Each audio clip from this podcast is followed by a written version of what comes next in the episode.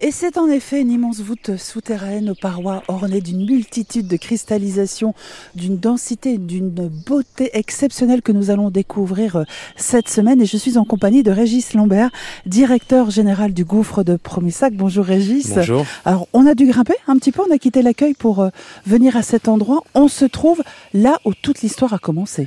Exactement. Alors on peut dire que l'histoire moderne a commencé ici le 10 mars 1907 avec la descente dans le, dans le gouffre de Gabriel Galou, mais elle a commencé même un peu avant, puisqu'en 1755, on...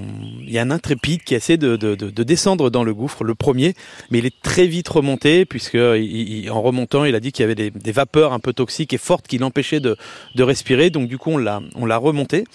Euh, L'histoire va même un, peu plus loin, puisqu'on on disait que le, le, le gouffre de Promessac était un volcan, un lieu où dormaient des dragons. On disait que c'était aussi un lieu où il y avait des, des trésors. Euh, c'est le cas puisqu'on a retrouvé euh, dans, les, dans, les, dans les décombres un trésor qui datait de, de François Ier.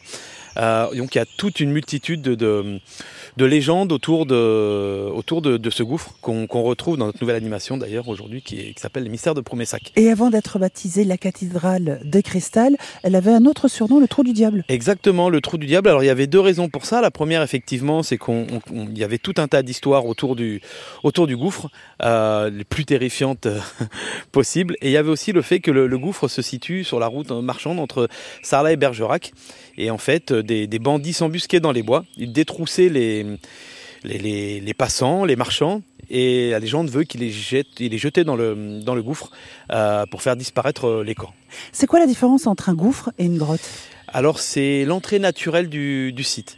Un gouffre, euh, l'entrée naturelle est verticale, et une grotte, l'entrée naturelle est horizontale. Et pour accéder à ce gouffre, il y a deux accès aujourd'hui. Exactement. Donc celui où nous sommes, donc qui est l'entrée naturelle, par laquelle est entré Gabriel Galou en 1907, et le, le ce qu'on appelle nous le, le, tunnel qui a été creusé en 1956 qui permet de faire la visite classique. C'est un tunnel qui fait une centaine de mètres. Et qu'est-ce qu'on va découvrir une fois qu'on sera à l'intérieur de ce gouffre? Eh bien, on va découvrir un site extraordinaire euh, avec quatre concrétions, ouais. euh, plus belles les unes que les autres. On va découvrir aussi des gourds, on va découvrir des stalactites, des stalagmites, des triangles qui sont des, des concrétions euh, et des particularités géologiques, euh, géologiques du, du site de, de Promessac. Et je pense qu'à l'époque, il fallait être persuadé qu'il y avait sous terre plus de merveilles que de diableries. Exactement, c'est ce, ce, que dit Gabriel Galou quand il remonte.